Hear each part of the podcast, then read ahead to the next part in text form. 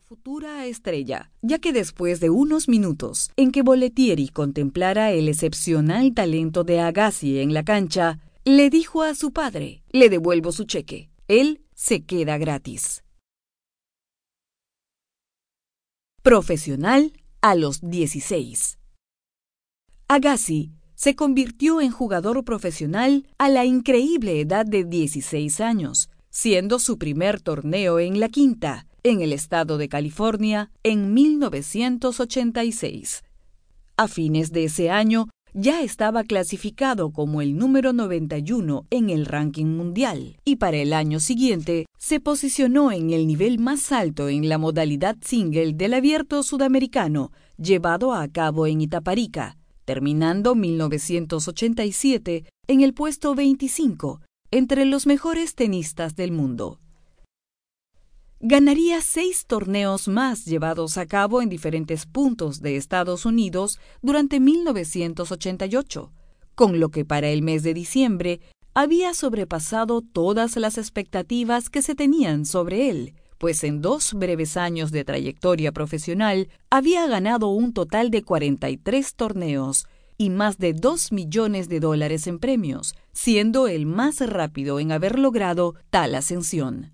Todo ello le valió la colocación en el tercer lugar del ranking profesional a nivel mundial, y la Asociación de Tenis Profesional, ATP, junto con la revista Tenis, lo nombrarían el mejor jugador de 1988. Siendo aún adolescente, llegó a las semifinales del Abierto de Francia y el Abierto de Estados Unidos en 1988 logrando acceder a la etapa semifinal de este último el año siguiente. En 1990, alcanzó su primer final en la Grand Slam de Francia, siendo derrotado por Andrés Gómez en cuatro sets. Alcanzó nuevamente el Grand Slam en el abierto de Estados Unidos, derrotando al defensor del campeonato, Boris Becker, en las semifinales.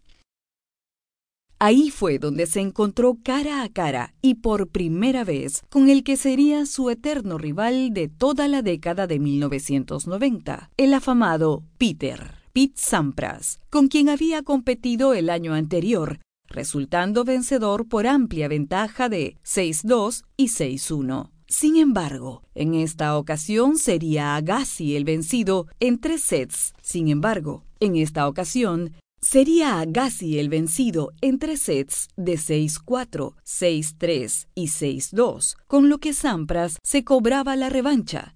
Creaba un aura especial en torno a futuros enfrentamientos entre ambos. Y por último, contribuía a captar adeptos en Estados Unidos para este deporte considerado conservador e incluso elitista.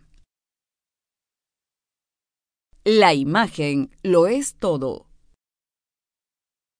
Casi desde el primer momento, Agassi rompería los estereotipos mencionados. De joven, mostró en todo momento la imagen de un muchachito rebelde. Usaba peluca, un aro, vestía ropas coloridas, calzoncillos rosas y desafiaba en todo momento los aspectos conservadores del tenis. El lema de una propaganda que lo utiliza como protagonista, la imagen lo es todo, se convirtió también en la frase de cabecera de Agassi. En 1990 ganaría por única vez en su vida el Tennis Masters Cup, derrotando a Stephen Edberg, proveniente del torneo inglés Wimbledon y campeón invicto hasta entonces.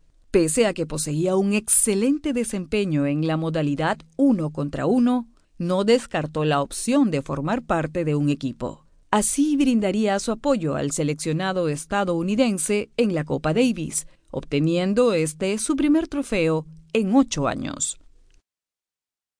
En 1991, Agassi llega a su segunda final consecutiva del Abierto de Francia, donde debe enfrentar nada menos que a un viejo amigo de la Academia Boletieri, Jim Courier quien pese a sostener un encuentro bastante equilibrado, logra superarlo en el quinto y último set. Gran inquietud causaría, después de este encuentro, la decisión de Agassi de participar en la versión de aquel año del campeonato.